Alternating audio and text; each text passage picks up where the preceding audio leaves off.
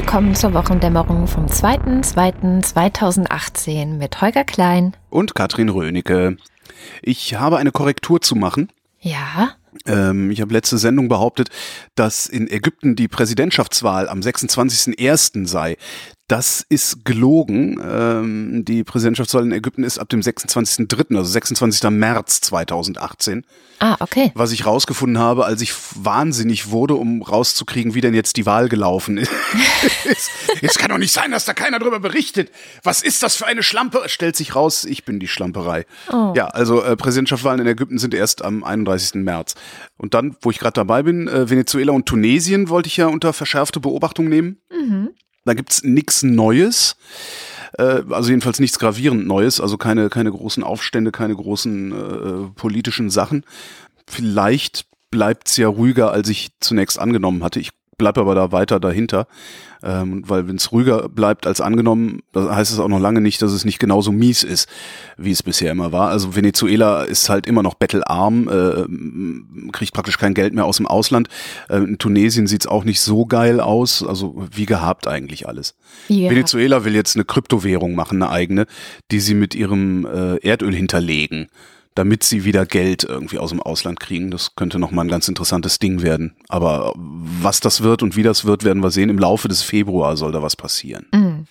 Ja, solche Mühlen malen ja auch immer recht langsam dann ja. trotz allem. Ich habe auch einen Nachtrag zu machen und zwar zu dem Thema Glyphosat. Ähm, da hatte ich ja letzte Woche sehr viel zu erzählt, aber mir fiel hinterher nach der Sendung, wie das immer so ist. Das ist immer so das Schicksal von Podcastern, finde ich. Man, man redet und redet und hinterher denkt man, scheiße, das wollte ich eigentlich auch noch sagen. Naja, ja. ähm, dass mit dem, äh, wie das hier angewendet wird und wie das in den USA oder auch in anderen Teilen der Welt angewendet wird, dass das komplett unterschiedlich ist, habe ich irgendwie unterschlagen. Weil in der EU ist es ja so, dass wir ein Verbot von gentechnisch äh, veränderten Pflanzen haben. Also die dürfen hier gar nicht angepflanzt werden, die dürfen hier nicht wachsen, nix.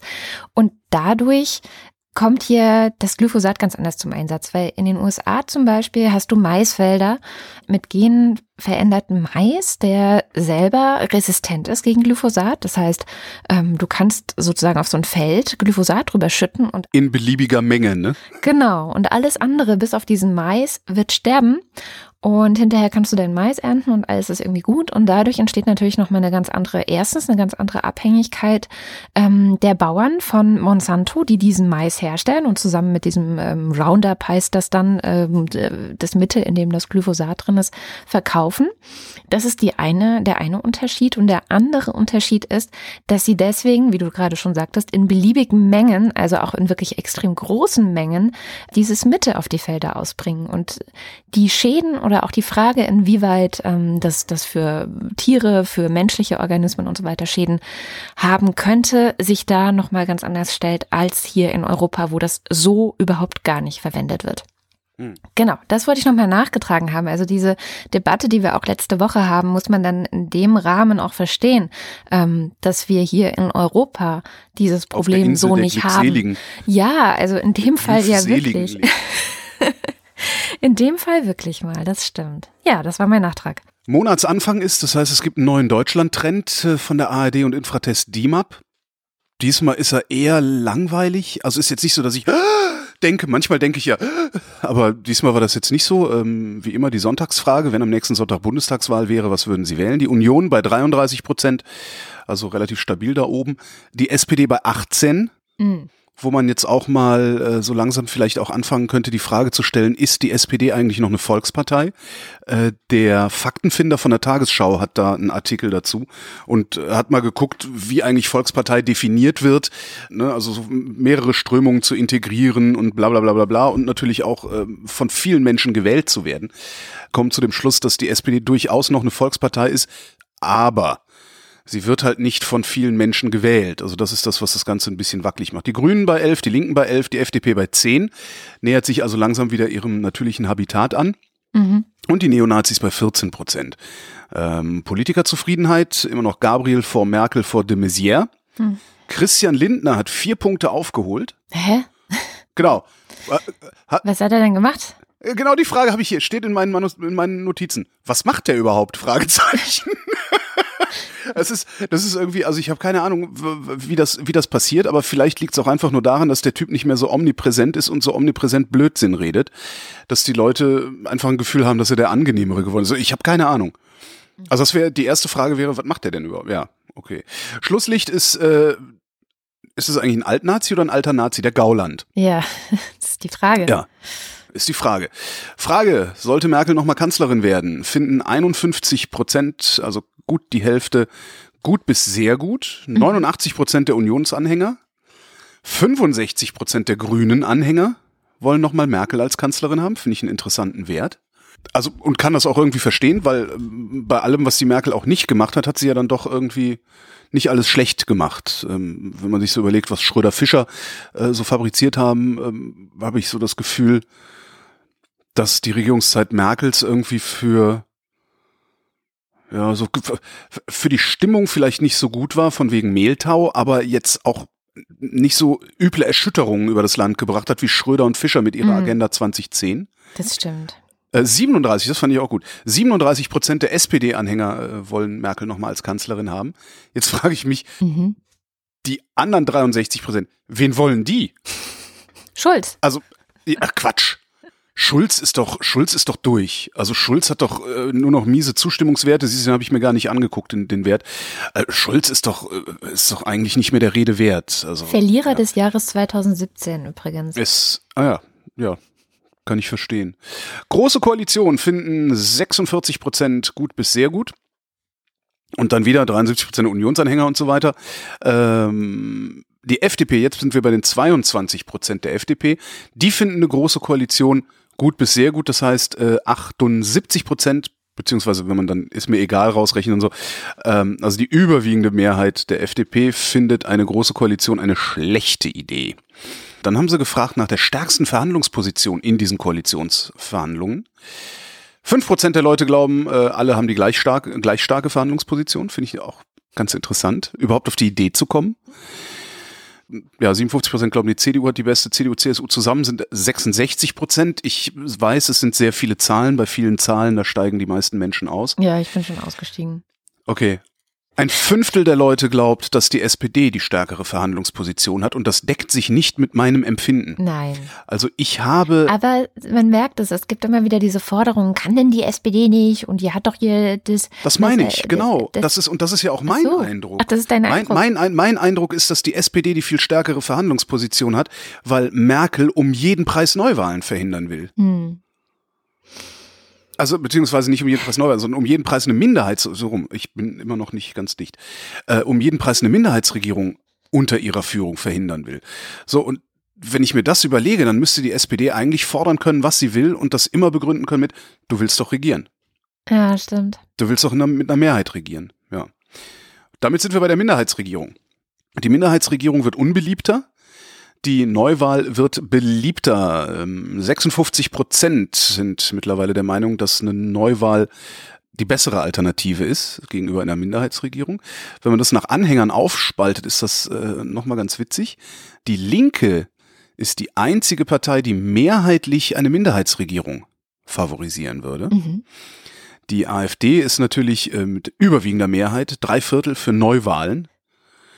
Habe ich auch gedacht, vielleicht gibt's gibt's ja doch äh, reichlich anständige AfD-Anhänger, die die Hoffnung haben, dass nach Neuwahlen, wenn der Bundestag also stabil ist, sozusagen, also nicht noch eine Neuwahl droht, die Hoffnung haben, dass die wenigen anständigen AfD-Parlamentarier dann endlich in die CDU wechseln können, weil im Bundestag sitzen sie ja dann schon, dann äh, verlieren sie, vergeben sie sich da nichts. Mhm. Weil das Problem wäre ja, wenn die so in die CDU gegangen wären, wären sie ja nie in den Bundestag gekommen. Das stimmt, ja. Ähm, zwei Drittel der Menschen haben kein Verständnis für die Dauer der Regierungsbeteiligung. Mhm. Ähm, 58 Prozent äh, der Menschen halten den SPD-Mitgliederentscheid für richtig. Ja.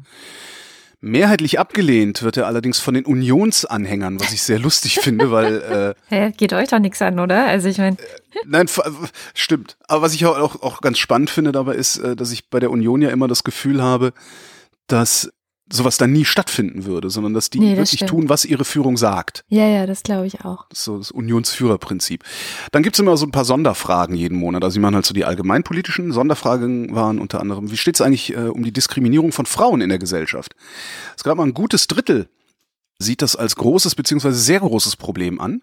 Mhm. Der Rest als kleines oder gar kein Problem. 14 Prozent der Befragten sind der Meinung, Diskriminierung von Frauen in der Gesellschaft ist gar kein Problem. Mhm. 14 Prozent passt übrigens dann auch zur Sonntagsfrage, zum Sonntagsfrageergebnis der AfD. Sind, sind halt Diskriminierer. Ne, diese ganzen Sachen, die ich hier erzähle, äh, gibt's dann auch nochmal ähm, beim Deutschlandtrend, also bei den Tages, Tage, Tagesschau, ähm, zum Nachlesen. Das ist alles nochmal einigermaßen ausdifferenziert und auch nochmal in Parteigänger und so weiter. Mhm. Noch eine Sonderfrage. Vertrauen in die Automobilindustrie. Ah, Das Vertrauen in die Automobilindustrie steigt. was? Ja, Warum? keine Ahnung. Äh, Aha. Also 52 Prozent haben das Vertrauen in die Automobilindustrie verloren. Das sind 5 Prozent weniger als noch beim letzten Mal, als sie das gefragt haben. Hm. Ähm, und einzig die SPD-Anhänger haben mehrheitlich kein Vertrauen verloren in die Automobilindustrie. Ich habe keine Ahnung, was mir das sagen könnte. Ich weiß es auch nicht. Die Frage ist auch, wurde das vor oder nach den Nachrichten mit den Affentests ähm, Das ist eine gefragt? gute Frage. Ähm, die Methodik ist aufgeführt, allerdings lese ich die nie. das ist, glaube ich, Jahre her, dass ich die mal gelesen habe. Ja. gucke ich beim nächsten Mal äh, ein bisschen genauer hin, damit ich das auch beantworten kann. Fast zwei Drittel, äh, fast drei Viertel der Befragten finden den Umgang der Regierung mit der Automobilindustrie zu nachsichtig. Ja. Fünf Prozent finden ihn zu streng. Ja, das, das sind aber Das ist die Kernwählerschaft der FDP wahrscheinlich. Dann äh, das große Thema dieser Tage, äh, der Familiennachzug, Mhm. wo sich ja dann auch, ich sag mal, die, die Humanisten von den Barbaren irgendwie ein bisschen abgrenzen. Ähm, Familiennachzug ging in die richtige Richtung, sagen äh, etwas mehr als die Hälfte der Leute. Und wenn du da nach Parteigängern differenzierst, wird's interessant. Also SPD, Union und Grüne finden es immer noch mit 60 Prozent gut, also richtige Richtung. Die Linke und die AfD finden die Familiennachzugspolitik, worauf sie sich jetzt geeinigt haben in den Koalitionsverhandlungen, äh, mehrheitlich schlecht. Und Die das Linke. wiederum, die Linke und die AfD. Und das wiederum würde ich dann gerne mal ähm, nochmal qualitativ aufgespaltet Ja. sehen, was es da gerade nicht gab, weil ich vermute mal, dass sie es aus unterschiedlichen Gründen schlecht finden. Mhm. Aber wie kann man denn den, das frage ich mich dann, also wie kann man links sein und den Familiennachwuchs schlecht finden? Das würde mich sehr nee, nee, nee, nee, nee. Es geht nicht um den Familiennachzug als Idee, sondern um das die Einigung Familie. Ach so. Das, was die ausgegangen hat. Und ich könnte mir sehr gut vorstellen, dass die AfD findet das, weil Ausländer raus und die Linke findet das, weil Ausländer rein. Ja, okay. Oder die Hufeisentheorie ist mehr als ein Hirngespinst. Kann natürlich auch sein. Nee, wahrscheinlich das Erstere, du hast recht. Ja. Also finde ich ganz spannend, aber die, die Zahlen, die gibt's nicht. Oder zumindest sehe ich die nicht. Hm. Soweit der Deutschland-Trend für Januar beziehungsweise Februar. Ich weiß jetzt gar nicht, ob der immer na nachträglich oder nachträglich oder vorausblickend gemeint ist. Januar, Deutschland-Trend Januar. Er kommt ja Genau. immer am Ende des Monats. Von daher Stimmt. wird es bestimmt Januar Letzter Donnerstag sein. im Monat. Ja, am vergangenen Wochenende, am 27. Januar, war ja auch der sogenannte Auschwitz-Gedenktag. Ja. Also ähm, am 27. Januar 1945 wurde das KZ Auschwitz befreit und gleichzeitig war auch der große Bundesparteitag von Bündnis 90 Die Grünen und dort gab es die Rede von einer Auschwitz-Überlebenden, nämlich Oh, Hanni Levi heißt sie. Also hast du jetzt ja sowieso, es gab jetzt ähm, auch Reportagen jede wieder und Menge, ja. Artikel und auch die Reden im Bundestag. Also es gab, ähm, ich glaube, am 31. Januar den Gedenktag dann auch im Bundestag, wo zum ersten Mal die AfD mitmachen musste. Also die sitzen ja nun mal im Bundestag und da gibt es natürlich Mhm. auch den Gedenktag und sie waren alle anwesend. Das hat mich so, fand ich dann schon mal ähm, ganz, ganz überraschend, weil ich dachte, wahrscheinlich sitzt die Hälfte der AfD-Fraktion eh nicht da oder boykottiert das oder so. Aber nein, sie waren alle da und sie waren auch alle gesittet. ich wollte gerade fragen, haben sie sich benommen oder haben sie sich mal wieder aufgeführt, wie es äh, Sie haben sich wohl auch benommen. Das Einzige, also ich habe nur einen Artikel äh, auf Spiegel Online dazu gelesen. Das Einzige, was aufgefallen ist, ist, dass sie jetzt nicht so an allen Stellen geklatscht hätten, wenn Reden gehalten wurden. Und mein Gott, also dann, da bin ich dann auch mal wieder so, dass ich denke, ja, man kann auch überinterpretieren und naja. Ähm, aber ich fand die Rede von äh, Hanni Levi auf dem Grünen Parteitag sehr schön und habe auch mal einen kleinen Ausschnitt mitgebracht, weil sie meiner Meinung nach etwas sehr Zentrales gesagt hat. Ich muss mit Betroffenheit feststellen, dass die alten Mittel wieder gebraucht werden. Es gibt wieder Menschen, die Schlagzeilen geben, indem sie den anderen die Schuld geben an allem, was passiert. Und in diesem Falle ist es wohl das Flüchtlingsproblem. Und früher hat man gesagt, die Juden sind an allem schuld. Ja, Heute sind es die Flüchtlinge. Und dabei darf man nicht vergessen, dass das Menschen sind. Ja, das. Ja, das ist genau das, womit äh, Sebastian Kurz in Österreich äh, die Wahlen gewonnen hat. Hm? Ja. Alles, jedes beliebige Thema, und das ist ja auch, was die AfD hier macht, jedes beliebige Thema auf Flüchtlinge bürsten, so gut das geht und so absurd es ist. Ja. Ich fand es sehr, sehr wichtig, da von einer Überlebenden des Holocausts nochmal dran erinnert zu werden, was eigentlich die Mechanismen dahinter sind, die dazu geführt haben. Natürlich nochmal in einer ganz anderen, also ich gehe schon davon aus, dass unser heutiger Rechtsstaat, unsere Demokratie, die Gesetze und alles, was wir haben, so wie sie jetzt sind, uns davor bewahren, in sowas wieder reinzurutschen.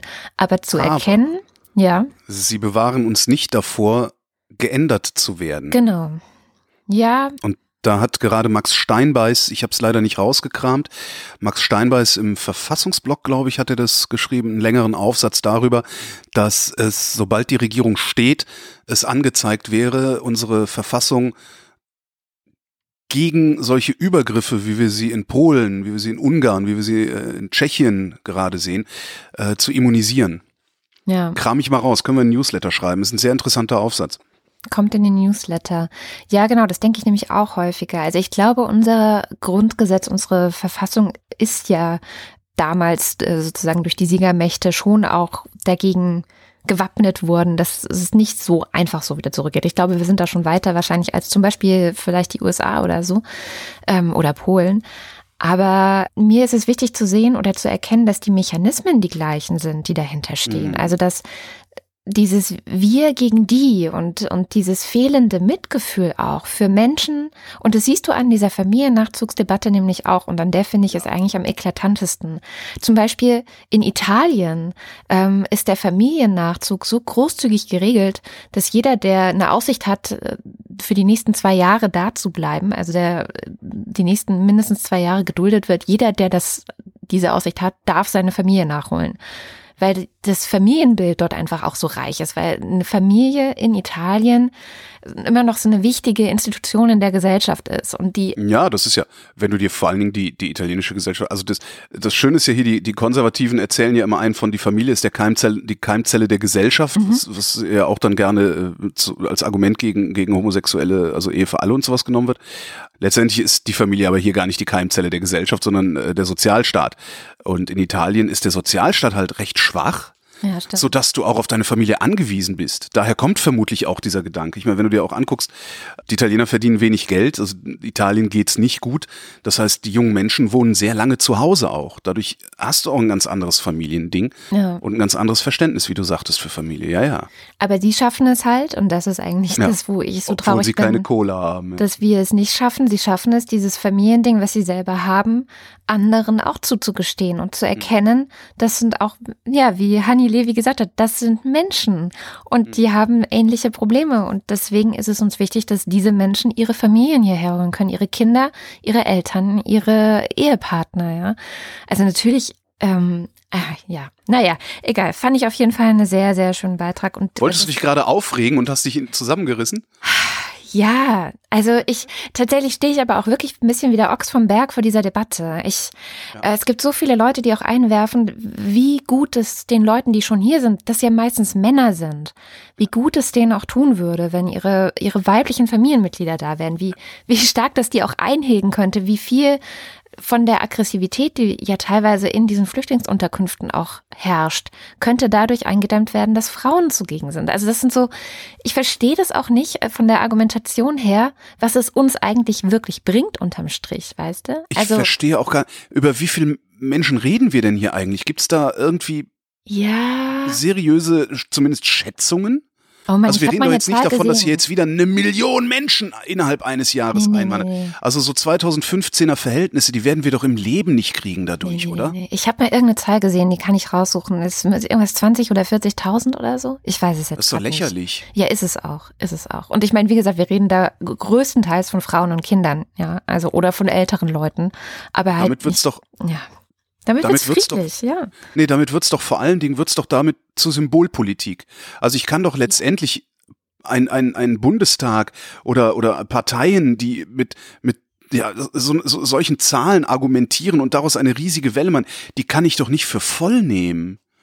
Also es ist doch letztendlich ist doch dann der Familiennachzug, äh, ja, wie nennt man das denn, der Strohmann für äh, Flüchtlingspolitik, Ja. weil sie sich nicht trauen ähm, zu sagen, dass sie eigentlich gar keine Flüchtlinge mehr haben wollen. Genau. Machen sie es jetzt halt darüber, um ja, Ja. den den wie nennt man das, den äh, Flüchtlingskritikern, also den Flüchtlingsfeinden, äh, das Signal zu senden, ja, guck mal, wir kümmern uns. Und das Ja. ausgerechnet auf dem Rücken ja, nicht der Schwächsten, aber ausgerechnet, mir fehlt eine Formulierung, ja. Also aus, ausgerechnet da, wo es sinnvoll wäre, äh, ein bisschen großzügiger zu sein. Das ist echt albern. Das, ja, Naja, ja, so habe ich es auch noch nicht gesehen. Naja, ja. so ist das. Wenn ich irgendwas neu, neu denke, fehlen mir die Worte. So bin ich. Oh, Oh, oh, so süß. Ähm, es gibt noch was. Arbeitsmarktzahlen gibt's. Neue Arbeitsmarktzahlen. Mhm. Ähm, und zwar für Januar 2018. Die Zahl der Arbeitslosen ist im Januar gestiegen um fast 200.000 im Vergleich zum Dezember. Was aber nicht schlimm ist, weil es trotzdem der niedrigste Januarwert seit 25 Jahren ist. Ähm, klingt immer sehr super. Äh, ich habe das eigentlich nur erzählt, um nochmal darauf hinzuweisen, dass es einen sehr schönen Hintergrund von den Kollegen der Tagesschau gibt. Der Hintergrund hat den Titel Was die offizielle Statistik verbirgt. Wenn man nämlich die 1-Euro-Jobber, die Leute, die über 58 sind, die Leute, die in der Weiterbildung stecken, die privat vermittelt werden und diese ganzen Menschen dazu zählt, kommt man auf eine knappe Million mehr Arbeitslose, als die Bundesanstalt uns jedes Mal erzählt. Das heißt, wir haben nicht 2,5 Millionen, sondern 3,5 Millionen Arbeitslose. Den Link gibt's dann auch in, in Show Notes oder wo auch immer du ihn hinschreiben magst. Und da sind noch nicht diejenigen drin, die meistens weiblich sind und sich gar nicht erst bei irgendeiner Behörde melden, weil sie nämlich ähm, Ehefrauen sind, die zu Hause sind und keine Arbeit haben. Ja. Stimmt, das ist ja vor allen Dingen in Westdeutschland ähm, Ja. Zumindest habe ich das auch vor vielen Jahren mal gelesen, dass es in Westdeutschland stark verbreitet ist, weil da dieses äh, traditionelle äh. Familienklischee, Alleinernährer und sowas noch so Mhm. stark ist. Ja. Und im Osten sich Frauen halt stark verstärkt arbeitslos melden, weil die es halt gewohnt waren, arbeiten zu gehen. Und weil die auch wieder arbeiten gehen wollen und natürlich dann auch wieder in der Vermittlungsding sie Datenbank äh, da drin sind. Genau. Ja, genau. Ja. Ja.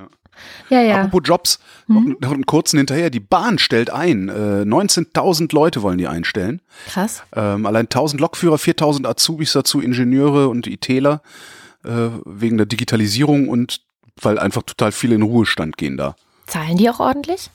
Das weiß ich nicht. Ich hatte ja mal gelesen, dass der Bahn jährlich 1000 Lokführer fehlen würden. Hab dann auf Twitter gefragt, wie das gehen kann, weil ist doch ne geiler Ja. Beruf. Lokführer will doch jeder.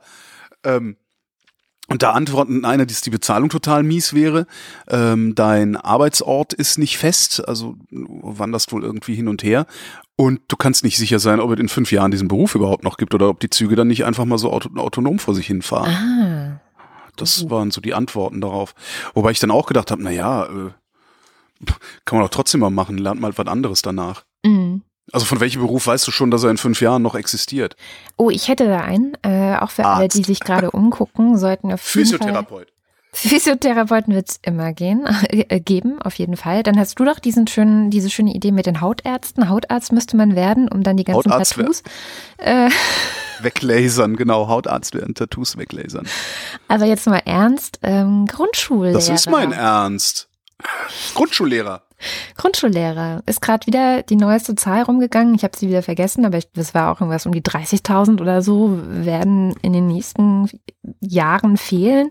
Hier in Berlin und Brandenburg ist ja wirklich, das sind die Programme ja nochmal gelockert worden, dass Leuten der Quereinstieg erleichtert wird. Ähm, dann wird so ein Schnellreferendariat noch mit denen gemacht und dann zack geht's ab in die Grundschule. Also, Also ich könnte Grundschullehrer werden? hast du ein abgeschlossenes Studium? Krieg ich hin. Und so heul, heul leiser Chantal und so? Das, äh, ich weiß nicht, ob ich den Kindern, naja, vielleicht erziehen dich auch die Kinder. Das fände ich ja auch nochmal. Genau, wir machen das. Heugi wird Grundschullehrer und wir machen darüber eine Podcast-Serie und gucken, Scheiße, ja. wer zuerst ähm, aufgibt, die Kinder oder du. Dann sollte ich dieses Jahr vielleicht endlich mal meine Masterarbeit schreiben. Das sollte ich ohnehin mal machen dieses Jahr. Ja, also ich glaube, man braucht ein abgeschlossenes Studium, zumindest dem Bachelor, denke ich. Und dann kommt es noch darauf an, welches Fach. Also es wird in unterschiedlichen Fächern auch ähm, gesucht, aber bei Grundschullehrern und Grundschullehrerinnen ist es ja so, dass die sowieso häufig ganz viele Fächer unterrichten, sich auch währenddem sie da arbeiten, nochmal für ein anderes Fach weiterbilden können und so, weil ja auch der Stoff ist ja jetzt nicht so wie auf einem Gymnasium, dass du dann so wirklich schon dafür dieses Fach studiert haben musst, sondern es geht ja darum, kleinen Kindern einen Zugang dazu zu geben. Das heißt, sie nehmen auch Medienwissenschaftler. Also in Berlin nicht, zumindest nicht vor ein paar Jahren, wo ich mal geguckt hatte, aber ich glaube in Brandenburg sind sie wirklich sehr verzweifelt und nehmen ziemlich vieles quer mit rein. nehmen sie alles. Ich habe auf der Schule des Lebens studiert. Okay, eingestellt. Donald Trump University, ja, komm, kriegst einen Job. Ja. Ich habe das alles auf YouTube gelernt, Sie werden Rektor. genau.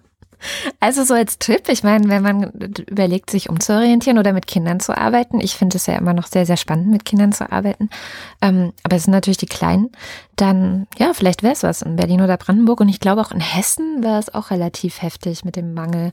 Einfach mal gucken, da findet sich was, Lehrermangel. Ähm, was ich noch geguckt habe diese Woche, war so eine Debatte, ich weiß nicht, ob du die mitbekommen hast, es geht wieder um MeToo. Äh, diesmal aufgewärmt schon vor ein paar Wochen durch die Geschichte um Dieter Wedel. Und es hat sich jetzt Thomas Fischer eingemischt. Ach Gott. Ach Gott, ja. Ich hab, es geht wieder gegen Frauen. Thomas Fischer hat was zu sagen. Ja. Ich habe auch zuerst mit den Augen gerollt. Ich habe auch gedacht, so, oh Mann, ey, und jetzt hat er ja diese Zeitkolumne nicht mehr, sondern hat es dann bei Media geschrieben mit Doppel-E. Mhm. Im äh, Branchendienst. Äh, genau. Ein Gastbeitrag, woraufhin dann eine äh, Juraprofessorin wiederum auf Thomas Fischer geantwortet hat. Und ich versuche mal diese Debatte so ein bisschen zusammenzufassen, weil. Ich habe nur die Antwort gelesen. Entschuldigung. Ja. ja. Fass mal zusammen, vielleicht verstehe ich dann auch, worum es geht. Also, ähm, der Fischer kritisiert im Grunde vor allem eine Zeitautorin, die diese ganze Debatte losgetreten hat. Ähm, Im Januar, 8. Januar oder so ist da in der Zeit der erste Artikel erschienen, wo geschildert wird, wie eine Zeugin oder eine Betroffene ähm, ja, an die Zeit gegangen ist, Beweise auch vorgelegt hat oder auch nicht. Also wir wissen nicht so ganz genau, was die Zeit an Beweisen gesehen hat oder ob sie nur mit der Zeugin gesprochen hat. Und ähm, daraufhin wird eben in dem Artikel, ja, daraus geschlossen, dass die Beweise so erdrückend seien, dass klar ist, Dieter Wedel hätte diese sexuellen Missbrauch, ja. Vergewaltigung und so weiter alles begangen. Das war ja nicht nur eine Zeugin, das waren ja mehrere Frauen, die das erzählt haben. Genau. So, dann äh, ging die Geschichte weiter, also dann geht, geht Thomas Fischer hin und sagt, na ja, wenn man sich jetzt mal diesen Artikel, und der ist ja immer so, was ich ja auch so ein bisschen nervig an ihm finde, er nimmt es dann so auseinander, ne? also wirklich Stück für Stück, äh, äh, guckt genau, sind das Beweise, kann das vor Gericht als Beweis gelten oder nicht, wissen wir da wirklich, was passiert ist oder nicht, ist es nicht zu, zu schwammig. An einer Stelle zum Beispiel, und da hat er auch ganz recht, finde ich, ähm, ist überhaupt nicht klar, ob diese Frau jetzt von Wedel vergewaltigt wurde oder nicht. Also hm. sie schildert es so, als ob er eben dann doch sie nicht vergewaltigt hätte. In dem Artikel aus der Zeit ist aber die Rede von, von Vergewaltigungsvorwürfen.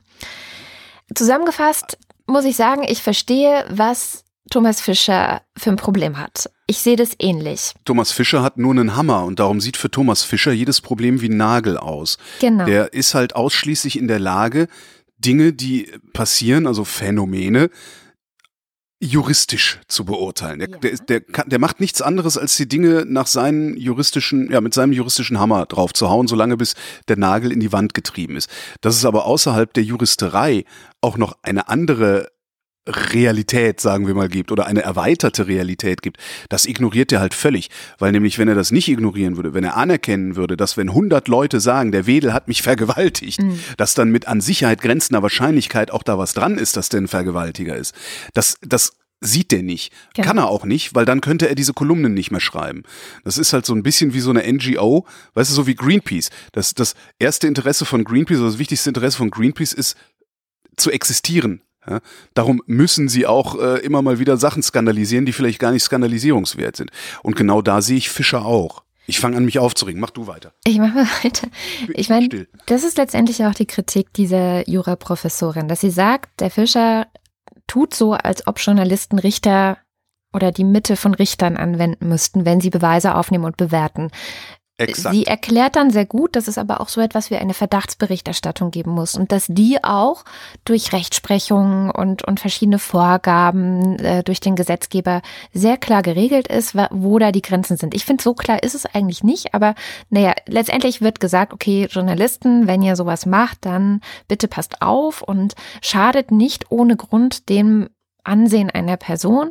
Aber wenn ihr wirklich das Gefühl habt, die Beweise sind ziemlich ja, es gibt genug Beweise und wir können uns ziemlich sicher sein, dass diese Anklage hier von öffentlicher Relevanz ist, Hm. dann berichtet ruhig darüber.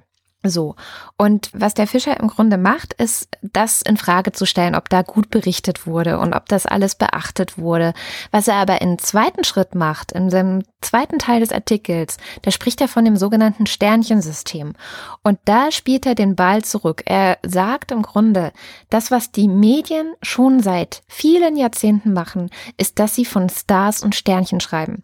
Und wenn man genau hinschaut, und das ist wirklich bemerkenswert, wie er das schildert, und ich glaube, diesen Teil haben viele Leute dann schon gar nicht mehr gelesen, weil sie sich bei dem ersten Teil gedacht haben, ah ja, jetzt will er wieder Dieter Wede verteidigen und oh, ist wieder mal nicht auf der Seite der Frauen.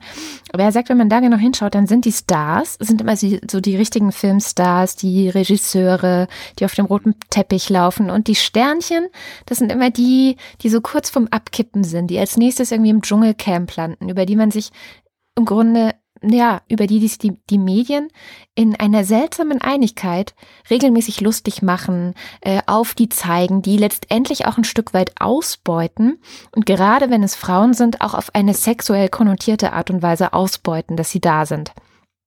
Äh, auch voraussetzen, ja, dass die auf eine bestimmte Art und Weise sich kleiden, dass sie sich nach oben schlafen und diese ganzen Geschichten, die dann ausgeschlachtet werden, dass das im Grunde und Entschuldige, von wem denn ausgeschlachtet werden? Also die Medien, die ich nutze, machen das nicht. ja, die Boulevard Ja, Desken gut. Medien natürlich. Ne? Wer sich in die Gosse begibt, der wird halt auch aus der Gosse trinken müssen. Ja.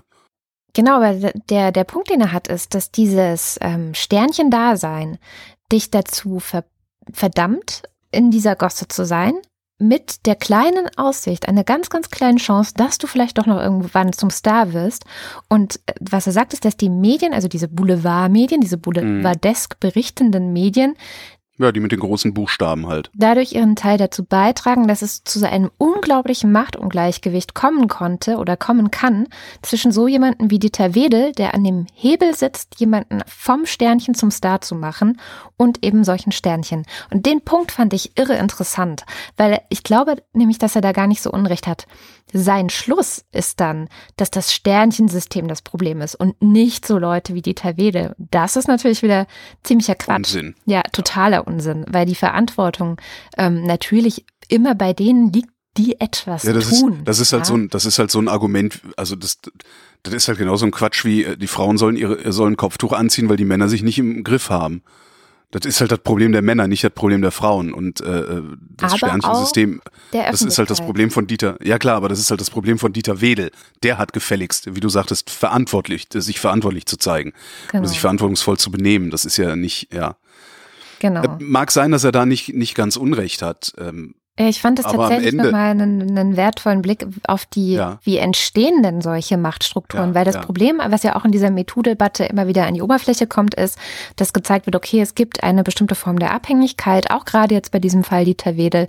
Ähm, ich, das wird jetzt in irgendeiner Taskforce aufgeklärt innerhalb des NDR oder des Saarländischen Rundfunks. Saarländische Rundfunk. Ja, zu Recht. Ich meine, das ist ja Ja. auch, ne, wenn, wenn sich jetzt, fand ich sehr schön an dieser Meldung auch, äh, ja, der hat das in den 18 schon gemacht, der Saarländische Rundfunk wusste Bescheid. Es, wir können uns gar nicht erklären, warum das, äh, warum das nicht damals schon hochgekocht ist. Ja, warum wohl? Ja, Musst du nur mal gucken, wer in den 80er Jahren in der kompletten Filmindustrie den Ton angegeben hat. Also, das ist doch, Ja, es ist halt Und, und genau das ist das Wichtige, dass wir jetzt rückwirkend auch erkennen können, was das für eine Struktur war und was in dieser Gesellschaft normal war. Ich meine, wir haben seit den, wann war das 1994 oder so? Seitdem ist erst die Vergewaltigung in der Ehe überhaupt strafbar. Ja. Das heißt, seitdem ist den Menschen erst klar, dass es auch in der Ehe Vergewaltigung geben kann. Früher hat man gedacht, nee, das geht ja gar nicht. In der Ehe kann man ja die, gar nicht vergewaltigen. Das ist die nachdrückliche Einforderung der ehelichen Pflichten. Ja, genau, so ungefähr. Also ne, das ist ja ein völlig anderes Denk- und Wertesystem gewesen. Und ich glaube, was jetzt gerade passiert, und das kapiert Thomas Fischer nicht. Was jetzt gerade passiert, ist eine extrem wichtige öffentliche Debatte darüber, dass solche Dinge nicht mehr in Ordnung sind und dass es nicht mehr normal ist, dass alle schweigen. Weil das kommt ja auch immer wieder raus. Leute standen drum herum und haben das mitbekommen. Ähm, der, der, der saarländische Rundfunk hat in seinen eigenen Akten diese ganzen Sachen rumliegen und macht nichts. Äh, das naja, er hätte halt Wedel rausschmeißen müssen und Wedel war Quotengarant. Ne? Ja. Also solche Sachen gehen aber halt nicht mehr. Und das ist was, was Dieter Fischer nicht, äh, Dieter Fischer sei schon. Das ist Dieter Fischer. Das ist was, was Thomas Fischer nicht kapiert, dass diese Debatte wichtig ist. Hm. Was mich ja mal interessieren würde, ist, ähm, ist Fischer wirklich nicht in der Lage, die Welt mit einem Weitwinkel äh, objektiv, sage ich mal, oder mit einem weitwinkligen Blick zu betrachten? Oder will er das nicht, weil er sonst diese Kolumnen so nicht schreiben könnte? Das würde mich tatsächlich mal interessieren. Der hat also, die Kolumne ja nicht mehr. Ja, aber äh, ob er sie jetzt bei der Zeit schreibt oder bei Media, ist ja letztlich egal. Es ist ja trotzdem dieser mhm. verengte Blick auf die Welt, den, den, den er da hat. Und ich wüsste halt gerne mal, ob, ob, ob der das absichtlich macht, also ob das ein Kunstgriff ist, mhm. äh, oder ob er tatsächlich auch einfach dadurch, dass er sein Leben lang in der Juristerei, mit der Juristerei verbracht hat. Ähm, er ist auch nicht mehr der Jüngste. Klingt jetzt blöd, alter weißer Mann, aber er ist halt wirklich nicht mehr der Jüngste und man kennt ja den Begriff der Altersstarrsinnigkeit. Also es ist halt, je älter du wirst, desto schwieriger ist es, deine Perspektive auch zu ändern oder zu erweitern. Ach. Ähm, ich, ich wüsste halt gerne, ob er das wirklich nicht kann. Also ob, ob, ob, ob ich Mitleid mit ihm haben muss oder ob ich äh, ihn dafür verachten muss, dass er es tut, wie er es tut, weil er natürlich auf diese Art und Weise, wie er mit so stark verengtem Blick über gesellschaftliche Phänomene schreibt, die eigentlich einen weiten Blick erfordern. Also er spricht ja auch ein bestimmtes Klientel damit an. Mhm. Ja, das ist ja hm. also die Zustimmung, die er erfährt, erfährt er ja im Wesentlichen von den Leuten, die der Meinung sind, Diskriminierung der Frauen ist halt gar kein Problem. Ja, vor allem das Geile ist, Margarete Stokowski hatte diese Woche so eine schöne Kolumne äh, auf Spiegel Online darüber, dass die Leute förmlich ausrasten und auch wirklich sich überhaupt nicht mehr einkriegen darüber, dass von der Alice Salomon Hochschule jetzt dieses Gedicht von der Wand verschwinden wird. Blöd finde ich das auch. Ja, kann man ja auch blöd finden, findet sie auch ja. blöd. Aber wenn es darum geht, dass ein Typ ähm, mehrfach Frauen vergewaltigt hat, dann wollen sie auf einmal, dann, dann wollen sie auf einmal nicht darüber reden und dann gibt es auch keine dann Ausraster. Dann muss das differenziert betrachtet werden. Ja, genau. genau. Also diese Diskrepanz, ne, zwischen, ja. das ist ein dämliches Gedicht. Das, also ich meine, Entschuldigung, das Gedicht ist wirklich so auch so ein bisschen, wo man denkt, ja, da hatte wo jemand gerade keine große Inspiration oder so. Ach, weiß ich nicht. Ich meine, das ist aus den 50er Jahren. Ja, das darf man halt auch nicht vergessen. Ne? Also. Ja, hast ja recht. Aber die Verhältnismäßigkeit stimmt einfach nicht. Ne? Ja, das, die, die stimmt ja sowieso nicht. Aber wenn so ein Gedicht übermalt wird, ähm, um sich darüber aufzuregen, dass so ein Gedicht verschwindet oder so ein Gedicht aus dem öffentlichen Raum entfernt wird, da kann man sich halt so schön drüber aufregen, das ist genauso wie Tierschutz und so. Da muss man dann halt hinterher auch keine Verantwortung für übernehmen. Mhm.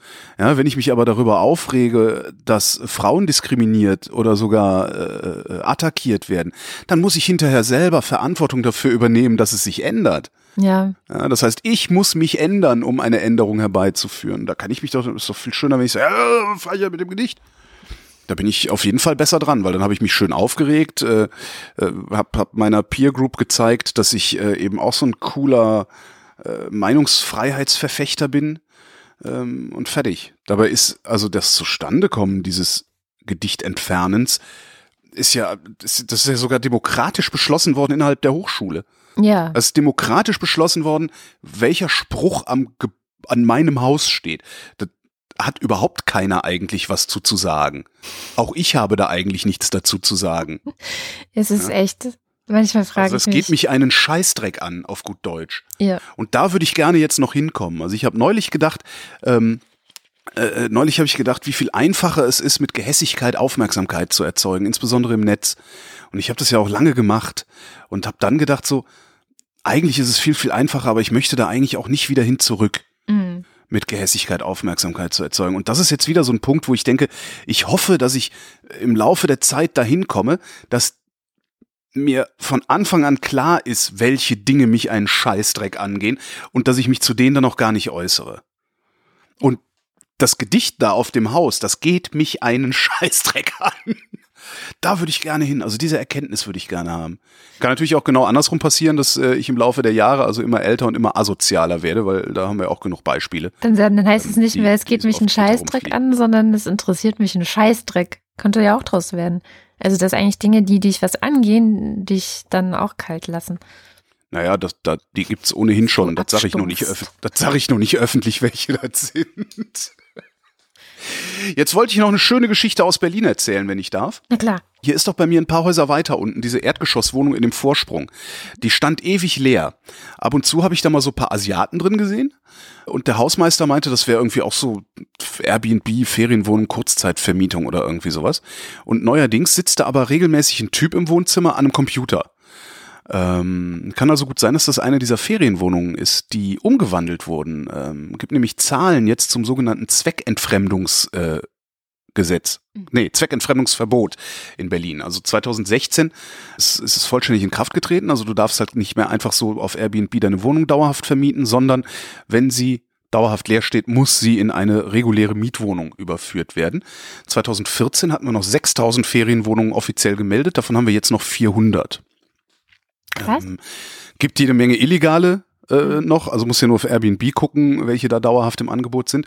Äh, kann also auch gut sein, dass der Typ da am Rechner vielleicht so, vielleicht ist es seine Wohnung und er hat eine Konstruktion gefunden, die Bude als Büro zu benutzen, was weiß ich, sich selbst dann in der Wohnung gemeldet und seine Frau in der eigentlichen Wohnung gemeldet geblieben und dann kannst du halt auch zwei Wohnungen so benutzen.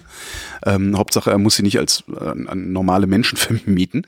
Also 4000 Ferienwohnungen sind äh, in Mietwohnungen umgewandelt worden. Bis Ende 2017 sind insgesamt äh, knapp 8000 Wohnungen dem regulären Markt zugeführt worden, weil das Gesetz sich nämlich nicht nur auf Ferienwohnungen, sondern auch auf spekulativen Leerstand erstreckt. Das darfst du nämlich auch nicht. Ich weiß jetzt nicht, wie lange da man nicht leerstehen lassen, keine Ahnung. Ähm, das ist ungefähr die Hälfte dieser 8000 Wohnungen, war spekulativer Leerstand. Und es ist Bußgeld be bewährt. Das heißt, wenn du trotzdem leer stehen lässt oder Airbnbst, äh, musst du zahlen und da haben wir auch zweieinhalb Millionen Euro mit eingenommen. Jetzt will Rot-Rot-Grün noch nachbessern, was ich gut finde, und das sogenannte Homesharing erlauben. Und zwar an 60 Tagen im Jahr sollst du deine Wohnung komplett vermieten dürfen. Ah ja, das ist gut. Ähm, sie haben auch Weltreise. eine Idee. Genau, für die Weltreise und sowas. Vielleicht auch, also es gibt ja auch genug Leute, die so knapp bei Kasse sind, dass sie sich ihre Wohnung gerade so bezahlen. Ich kenne in Frankfurt viele, das heißt viele, einige Leute, die äh, haben Wohnungen, die sie sich leisten können, aber es ist immer ziemlich knapp. Und was die machen ist, wenn eine große Messe ist, vermieten die halt die Wohnung für eine Woche für ein Tausender oder so mhm. und haben damit dann schon mal wieder die Heizkosten fürs gesamte Jahr reingeholt. Clever. Ähm, mhm. Ja, also Rot-Rot-Grün will 60 Tage Homesharing erlauben. Äh, die Unionsopposition hätte natürlich gerne mehr Tage fürs Homesharing. Ist nicht komplett gegen das Gesetz, war ja auch bei Einführung noch äh, in der Regierung hier. Hätte gerne mehr Tage, äh, und zwar, wie Sie sagen, für Menschen, die außerhalb von Berlin arbeiten und ihre Wohnung hier vermieten müssen. Also Konkret für die westdeutschen Zahnwälte, die sich einfach mal in Berlin anmelden, ne? dauerhaft in ihrer Bude in Schwäbisch Hall leben und dreimal im Jahr hier nach Berlin kommen, um so Behördengänge zu simulieren und ein paar Quittungen zu sammeln, äh, die dann belegen sollen, dass hier ihr Lebensmittelpunkt ist. Also so, so werte ich das, was die Union da gerade äh, versucht. Wobei ich, 100, wobei ich 60 Tage auch ein bisschen knapp finde. Ich würde es tatsächlich etwas ausdehnen, vielleicht auf ein Drittel des Jahres oder irgendwie sowas. Außerdem prüft das Bundesverfassungsgericht äh, noch wegen Bestandsschutz. Mhm. Was ja auch mein großes Problem mit diesem Gesetz war, dass wenn du vor, vor 2016, wo es vollständig in Kraft getreten ist, also was weiß ich, 2010 schon eine Wohnung hattest, die du als Ferienwohnung vermietet hast und das auch dein Geschäft war, eine Ferienwohnung zu vermieten, macht dir dieses Zweckentfremdungsverbot ähm, einen Strich durch die Rechnung. Du kannst dann zwar beantragen, dass du es trotzdem darfst, die Ausnahmegenehmigungen werden aber sehr selten erteilt und so. Und das fand ich halt problematisch, weil ähm, ja, Geschäftsmodelle gehen manchmal kaputt. Ne? Sieht man gerade an der Autoindustrie. Obwohl, nee, die verdienen ja gut. Ähm, Geschäftsmodelle gehen halt manchmal kaputt, aber wenn dir dein Geschäftsmodell im Handstreich vom Staat kaputt gemacht wird, finde ich das sehr, sehr schwierig. Einerseits. Andererseits ist es aber auch eigentlich egal, weil das betrifft nicht so viele Leute und äh, Kollateralschäden gibt's halt immer. Und wahrscheinlich hat's mich nur interessiert, weil ich mal erwogen hatte, eine kleine Bude als Altersversorgung zu kaufen und die dann als Ferienwohnung zu vermieten. Und zwar Aha. einfach, weil man, ja, weil, weil du bekommst da deine Kosten schneller wieder rein. Hey, ja? klar. äh, wenn du jetzt so eine, so eine, was weiß ich, 30, 30 Quadratmeter Wohnung oder 40 Quadratmeter Wohnung zahlst hier in einer guten Lage 100.000 Euro für. Wenn du die fest vermietest, dauert's 30 Jahre, bis die bezahlt hast. Äh, wenn du sie für nur 30 Euro am Tag vermietest bei 20 Tagen im Jahr, hast du es nach 15 Tagen, äh, 15 Jahren bezahlt. Aber ja, der Zug ist eh abgefahren. Stattdessen ziehe ich zu Aldi. Echt? Ja, Aldi baut Wohnungen in Berlin. Aldi Nord äh, hat gesagt, wir bauen 2000 Wohnungen hier in Berlin. Krass. Und da, wo die will die Wohnung hinbauen, klatschen wir auch gleich eine Aldi-Filiale hin. Und da habe ich auch gedacht, ich meine, allein der Aldi hier bei mir, der hat ein Flachdach, das kann man doch locker aufstocken, oder? Ah, dann willst du über deinem Aldi wohnen. Genau, und wohne ich über am Aldi, noch näher an der Pizzeria. Mm, Mm, nicht schlecht. ja, fertig. Soweit die Wohnungswirtschaft in Berlin. Ich fand das ganz schön, dass dieses Zweckentfremdungsverbot tatsächlich Wirkung zeigt. Ja. Und zwar auch so eine gute Wirkung. Also 6.000, 8.000 Wohnungen sind viel. Absolut. Ja, sehr schön. Dann, ich habe auch noch ein paar Sachen, aber mein Gott, es ist schon Komm wieder. Zeit. Kommt dann äh, in den Newsletter. Na gut. Ja, und wie immer am Ende jeder Sendung bedanken wir uns bei allen, die uns unterstützen. Das könnt ihr über Steady tun. Ähm, weitere Infos dazu findet ihr auf wochendämmerung.de.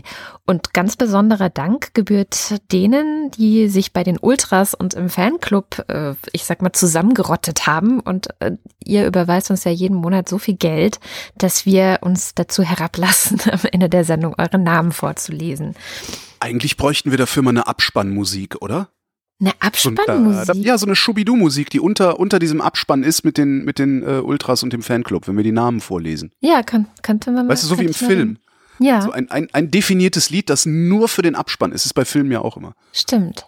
Ich fange mit den Ultras an, oder? Ja, wir fangen mit den Ultras an. Stephanie Brown, Äh, Roger Eberling, Carsten Eckhardt, Christopher Etzel, Benjamin Harnack, Nico Hebel, Martin Heine, Katharina Höhl, Caro Janasch, Matthias Johansen, Moss the Techie, de Leon da Cruz Oliveira, Christopher Riedel, Michael Salz, Jörg Schickis, Roman Slauer, Lars von Ho von La, Lars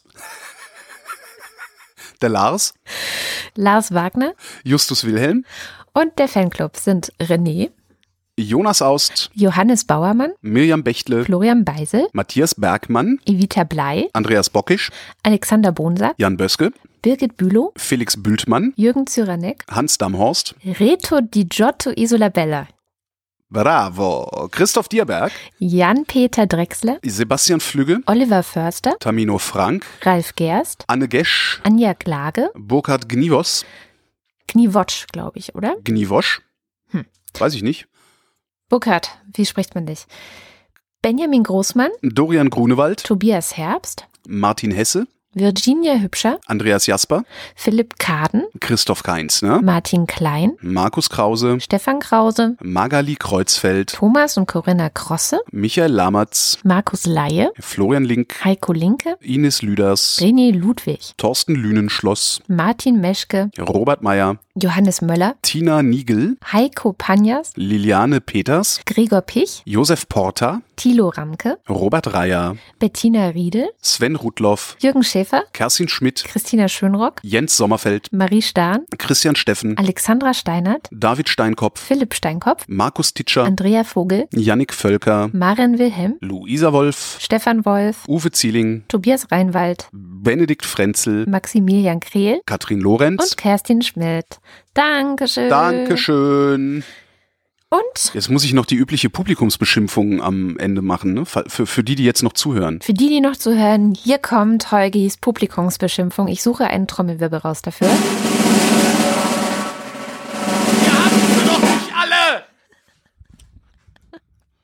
So? Ja, der war gut. Oder ist das, ist das zu hart? Nein, nein, das Ich, ich, irgendwann, wenn, wenn wir das noch länger, wenn wir es noch jahrelang machen, gibt es am Ende dann immer noch so ein, nach, den, nach dem Fanclub und den Ultras nochmal einen Abspann, in dem ich zehn Minuten lang das Publikum anpöble. Ja, ja, das wird sich Wollte ich immer so einen. Automaten, ich wollte ja mal so einen Automaten machen, ne? so einen großen Pappkarton, wo ich mich reinsetze auf dem Chaos Communication Kongress und wenn du da einen Euro einwirfst, äh, schmeiße ich dir eine Beleidigung an den Kopf. Das ist cool. Mach doch mal. Ja, ich, ich weiß nicht, dann, nee, dann halten, halten mich hinterher alle für Paddelun, das will ich nicht. Und das war die Wochendämmerung vom 2. Februar 2018. Wir danken für die Aufmerksamkeit. Tschüss.